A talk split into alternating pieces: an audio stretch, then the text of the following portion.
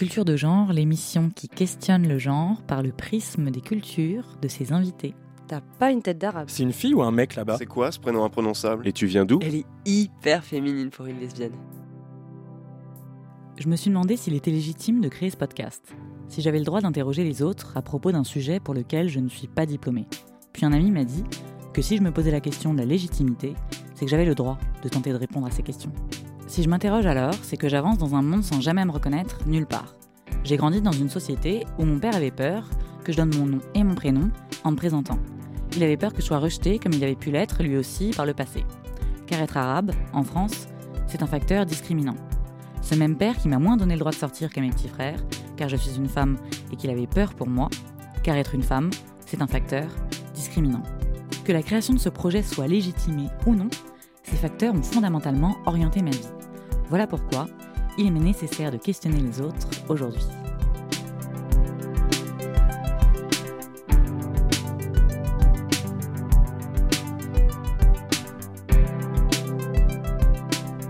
Ma deuxième invitée, c'est Neila Romessa Saya. J'ai découvert son travail à travers une image d'elle, léchée, mise en scène, une photo de son visage englobée par un joli foulard sur Instagram. Elle représentait une jeune femme pas forcément féminine, Détournant les codes d'habits traditionnels de son pays d'origine, elle semblait mettre en avant une personnalité et non un corps ou un genre. Je me suis alors sentie moins seule, car c'est tout ce sur quoi je me questionne. Neila est algérienne et vit à Paris. Elle est très jeune et fascinante pour ce qu'elle entreprend.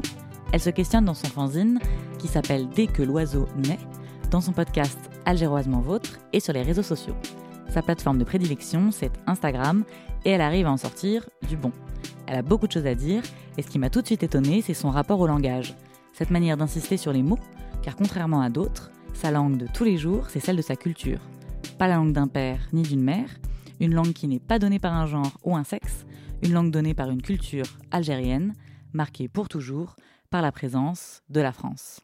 Concernant ma langue maternelle, bah en fait, euh, on pourrait croire que c'est euh, que c'est l'arabe, bah, du moins l'algérien. Moi, j'appelle ça comme ça parce que parce que je sais pas du tout parler euh, arabe littéraire. Enfin, du moins, j'ai quelques j'ai quelques bases, mais pas plus. mais moi, jusqu'à aujourd'hui, pour moi, la, la ma, ma, langue maternelle, ça reste le français. Je, je sais que je parle beaucoup mieux français qu'algérien. Parfois, il y a des termes en algérien qu'on me, me dit comme ça, euh, ou même des proverbes, et je leur dis, mais qu'est-ce que ça veut dire? Parce que je ne sais absolument pas ce que, ce que ça veut dire. Euh, je, je, regrette un peu, en fait, de ne pas avoir appris euh, l'arabe littéraire, de ne pas avoir eu de, de, base en arabe littéraire, parce que je pense que j'aurais pu, bah, j'aurais pu intégrer ça dans mes écrits, j'aurais pu intégrer ça dans mes podcasts, mais malheureusement, j'ai pas eu cette occasion-là. L'arabe littéraire, ou l'arabe classique, c'est la langue officielle des 27 États de la Ligue arabe, située majoritairement en Afrique du Nord. Cette langue officielle, elle est différenciée des dialectes, propres à chaque pays. Grossièrement, c'est la langue qu'on apprend à l'école et celle des médias dans les pays arabophones. Apprendre l'arabe, ou plutôt le dialecte marocain, ça a toujours été mon rêve. C'était important pour ne plus être vue comme une étrangère lorsque je suis au Maroc, car je viens du Maroc en partie. Et surtout pour être vue autrement qu'une femme qui ne parle pas. Pourtant, comme Neila, j'ai pas saisi l'occasion et je me suis fondue dans la masse. Neila me raconte alors pourquoi faire comme tout le monde, c'était sa seule option. Euh, moi, quand j'étais enfant et adolescente, je rejetais absolument euh, la culture euh, nord-africaine. Je la rejetais parce que quand j'étais quand j'étais au collège, au lycée, j'étais vraiment entourée de personnes qui avaient les mêmes influences que moi. Et du coup, c'était vraiment des influences occidentales. On parlait que français, on ne parlait même pas le, dialecte algérien. Et moi, le dialecte algérien, je l'ai plus appris avec, euh, avec, euh, avec les membres de ma famille. Et puis euh, le dialecte un peu de rue, qui est l'argot, je l'ai appris aussi avec mes cousins. Je ne l'ai absolument pas appris avec avec avec les, enfin mes, mes amis, mes camarades de classe, etc. Et oui, je pense absolument que que ça a beaucoup influencé ça, m'a beaucoup influencé par rapport au fait que bah, quand j'étais euh, quand j'étais au lycée, on était vraiment euh, on était vraiment dans une bulle et euh, on avait vraiment l'impression d'être bah, de jeunes élitistes qui de toute façon après avoir fini nos, années lycée, etc., on irait forcément en France donc, ou ailleurs. Mais dans tous les cas, on quitterait, on quitterait l'Afrique du Nord et même tout le continent africain. Quoi. Et, et je pense que ça a beaucoup joué. Et finalement, bah, la plupart d'entre nous, parce que du coup, il n'y a pas que moi, en fait, euh, je nous vois tous euh, publier des chansons euh, et des liens YouTube sur Facebook de, des chansons de, de rail qu'avant on n'écoutait absolument pas et qu'on avait limite honte de dire oui, il y a par exemple mon cousin qui écoute ça. Enfin, c'est vraiment, c'était vraiment une honte alors qu'aujourd'hui, c'est drôle de voir que c'est vrai qu'on a pris de la maturité et mais on les publie quoi. On les publie et on en parle et on les met même quand quand on, quand on se retrouve tous ensemble, on met ça comme musique, qu'on soit à Alger, à Paris ou ailleurs. En essayant donc d'échapper à une bulle, celle de la culture populaire algérienne, Neila se retrouve enfermée dans une autre, celle de son lycée français, un peu bourgeois. Il faudra donc attendre son arrivée à Paris pour qu'elle puisse se lier à la culture de son enfance et apprendre, entre autres, à aimer le rail, ce genre musical populaire algérien. Neila se sent donc soudainement plus libre en s'installant à Paris. Elle me raconte alors ce qui a changé pour elle, personnellement, quant à sa situation de femme en quittant le pays de son enfance. Ma situation en tant que femme, c'est sûr qu'elle change. Parce que franchement, ici, je me sens libre et épanouie. Alors que là-bas, je sais que ma liberté, elle va toujours être conditionnée. Et euh, en fait, à Alger, c'est un peu. Euh, et jusqu'à aujourd'hui, même si j'ai l'impression qu'on est de plus en plus libre, bah, ça reste. Euh, enfin, le la phrase qui dit vivons heureux, vivons cachés, bah, c'est un peu ça, quoi. Parce que on préfère ne pas avoir de problème, on veut pas se montrer. Euh, et moi, ce que j'aurais voulu, c'est que ce soit un peu comme à Paris, parce qu'en fait, euh, quand je suis arrivée à Paris, bah, j'ai réalisé que tu peux vivre ta vie sans que ta liberté atteigne celle, de l'autre. Et, et, à Alger, c'est pas la même chose, quoi. C'est vraiment différent. Donc, la situation de la femme, elle est, elle est pas, elle est pas encore, elle est pas encore au point à Alger enfin en Algérie, quand je dis Alger, c'est l'Algérie. Euh, et, euh, je préfère euh, vraiment enfin être, être une femme en France qu'être une femme en Algérie, ça c'est sûr. Tout ça, c'est un peu complexe. Mais si quelqu'un de jeune peut nous donner son avis sur le fait d'être une femme en Algérie, c'est bien Neila. Car j'ai pu vous la présenter un peu, remettre les choses dans leur contexte, mais si vous ne la connaissiez pas encore, en Algérie, tout le monde la connaît. L'année durant laquelle elle passe son bac en candidate libre, elle s'ennuie avec un ami, elle décide alors de se prendre en photo pour faire vivre ses vêtements en images à Alger. C'était sans imaginer où ça allait la mener. J'ai commencé à prendre euh, des photos et à les poster sur les réseaux. Et euh, j'avais quand même pas mal de personnes qui me suivaient. Euh, et puis après, en fait, il y a eu un, espèce de, déchaînement sur les réseaux sociaux qui s'est déclenché via un, un bad buzz, entre guillemets. Euh, un bad buzz qui s'est fait, euh, qui s'est fait en fait euh, à cause d'une polémique sur la jupe courte. En fait, pour contextualiser ça, c'était une jeune femme qui allait à la fac et qui portait une jupe. On voyait ses genoux et du coup, en fait, on lui a interdit l'entrée à la fac parce qu'on voyait ses genoux et parce qu'elle portait cette jupe.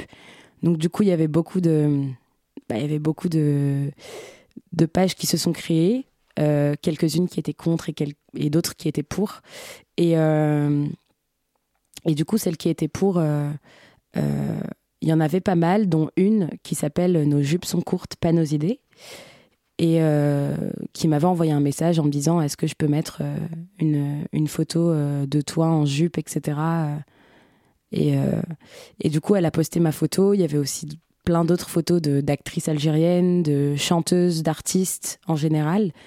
Euh, avec des jupes pour justement euh, euh, lutter pour le droit de porter cette jupe et, et que c'était pas la fin du monde si on voyait ses genoux ou pas, sachant que la loi ne l'interdit pas.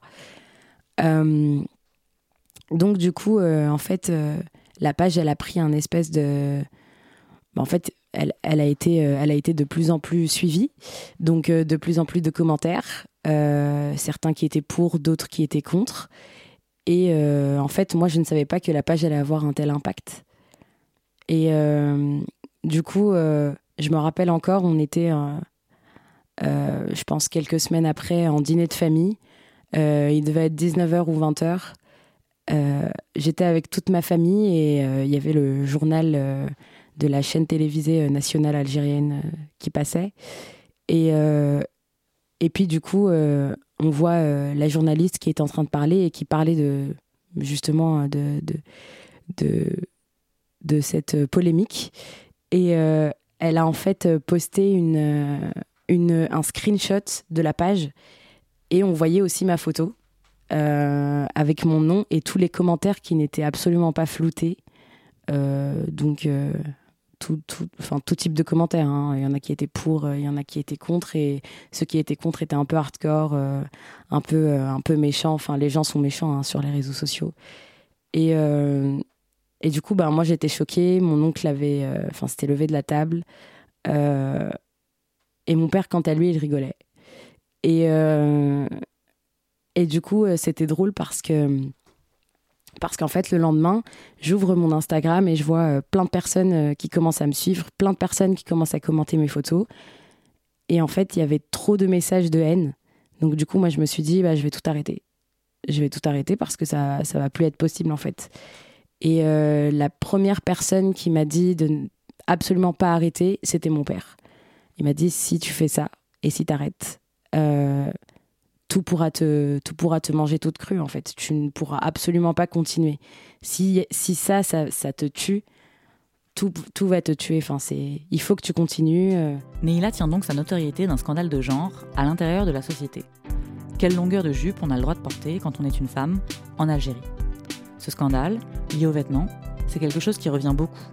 La société en général, même le monde entier, aime donner son avis sur ce qu'une femme a le droit de porter ou non. Ce vêtement, qui déchaîne les passions, c'est un peu pour Neila la base de ses inspirations. Lier l'Algérie à la France, détourner les vêtements traditionnels, les rendre mixtes, se les réapproprier et en discuter. Eh bien, c'est grâce à sa famille, grâce à son grand-père et d'une pièce de vêtements en particulier, que cet amour est né. Cet amour euh, de la mode, il a commencé à se faire quand j'étais jeune parce que, euh, bah, en fait, on allait souvent faire des brocantes, etc. avec euh, avec ma tante, ma mère. Euh, on allait voir des petites boutiques. Donc, euh, du coup, en fait, elles m'ont déjà euh, transmis cet amour-là de, s'habiller. Et puis, je me rappelle, j'avais, je voyais aussi leurs photos quand elles allaient en voyage en Italie et même au Maroc. elles étaient habillées avec des tailleurs, etc. Et moi, enfin, j'adore ça, quoi. Aujourd'hui, quand, quand, je vois ces photos et quand je retrouve ces photos, je me dis, mais j'ai envie de leur ressembler. Et puis, il y a aussi mon grand-père qui euh, lui portait euh, des Shanghai comme la plupart euh, la plupart des Algériens et enfin des, vieux Algériens qui se posent sur un tabouret en train de fumer leurs cigarettes et de jouer au domino avec tous les autres vieux du quartier.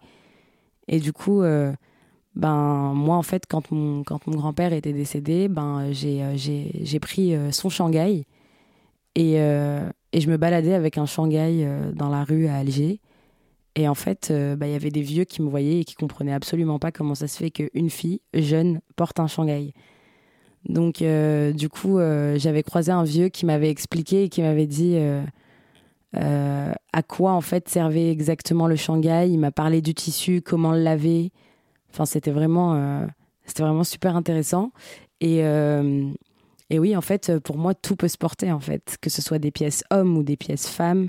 Enfin, il n'y a, absolument pas de différence. Le bleu de Shanghai, c'est un vêtement de travail, veste et pantalon, d'un bleu profond. Il a été introduit en Algérie au début du XXe siècle par des marins chinois. il est devenu à ce moment-là un habit traditionnel de travail pour les hommes en Algérie. En le portant, Neila perpétue une tradition et réduit un écart de genre. Elle peut tout porter et ça invite ses aînés à se questionner. Se questionner, c'est également ce qu'elle entreprend dans son fanzine, dès que l'oiseau naît. Et un de ses premiers articles, c'est une série de photos et une interview d'une femme transgenre, Vénus Liuzzo.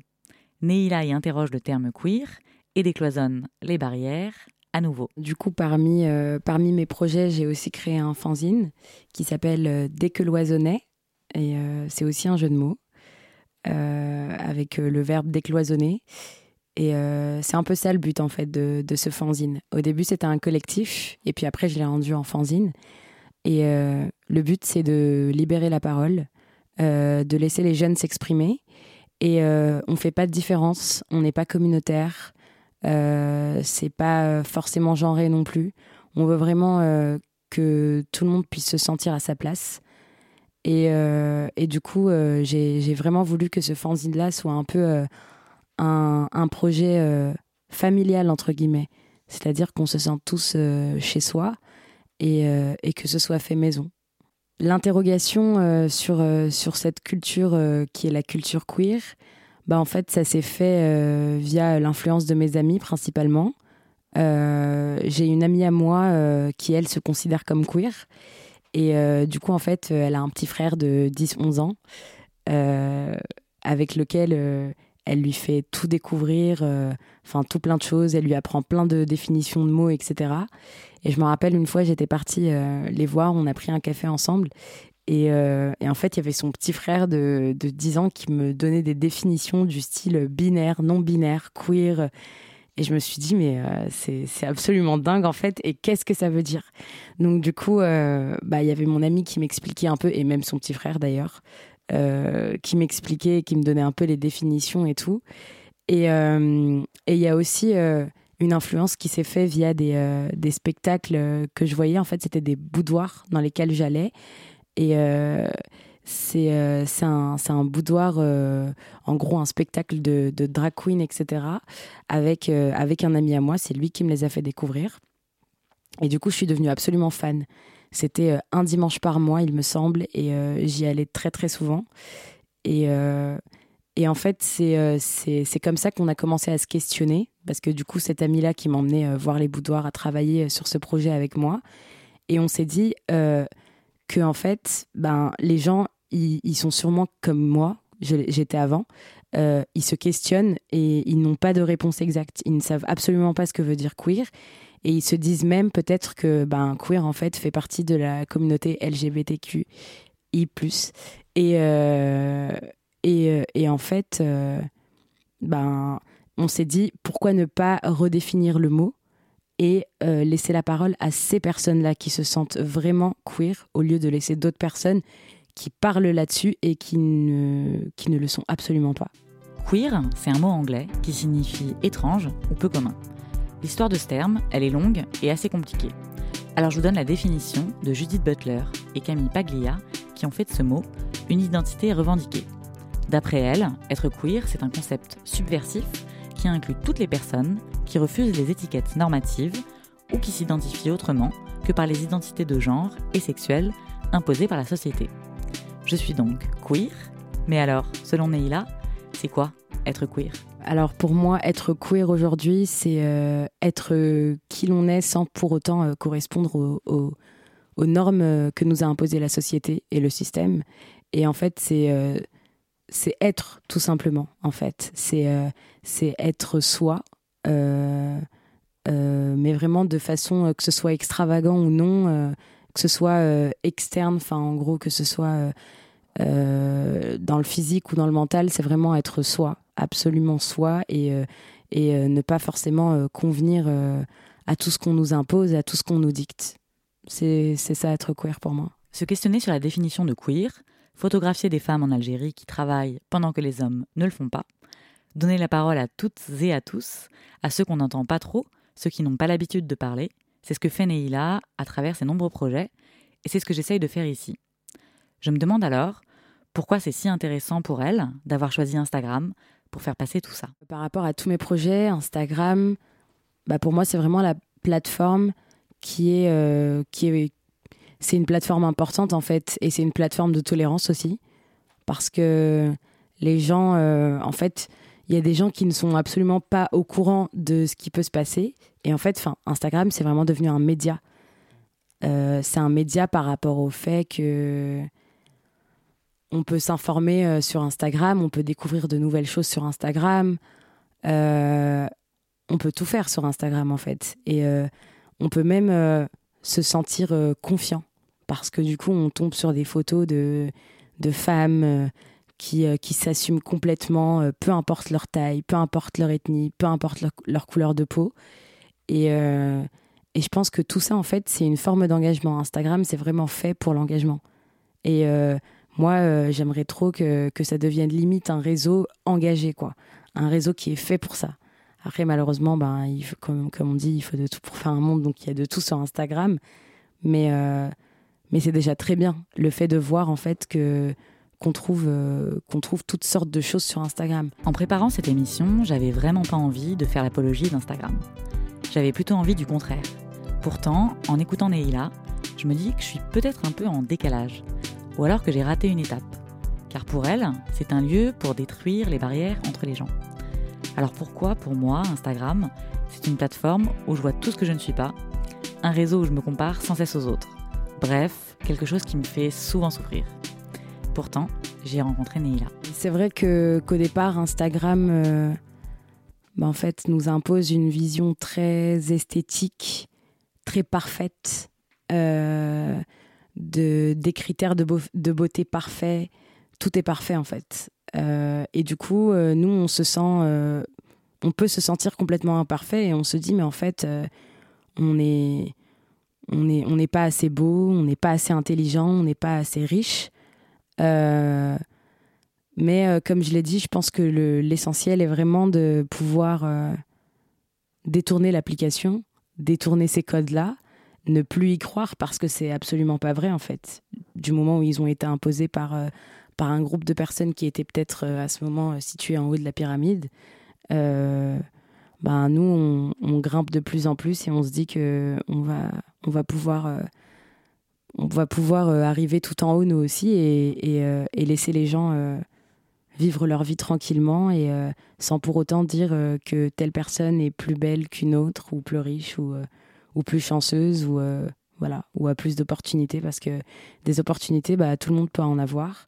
C'était une histoire, celle de Neila et pas celle de quelqu'un d'autre. Vous pouvez écouter son podcast Algéroisement Vôtre partout, retrouver son fanzine et tous ses autres projets sur les réseaux sociaux. Quant à moi, j'ai hâte de vous faire écouter nos prochains invités afin de m'éclairer, de nous éclairer sur comment vivre avec notre genre et nos origines quand les indications sont rares. Merci à Neila Romessa Saya d'avoir été mon invité et une invitée très disponible. Merci à Marine et Christophe de m'avoir aidé à préparer cette émission. C'était Culture de genre, l'émission qui questionne le genre par le prisme de la culture de ses invités sur Radio Campus Paris.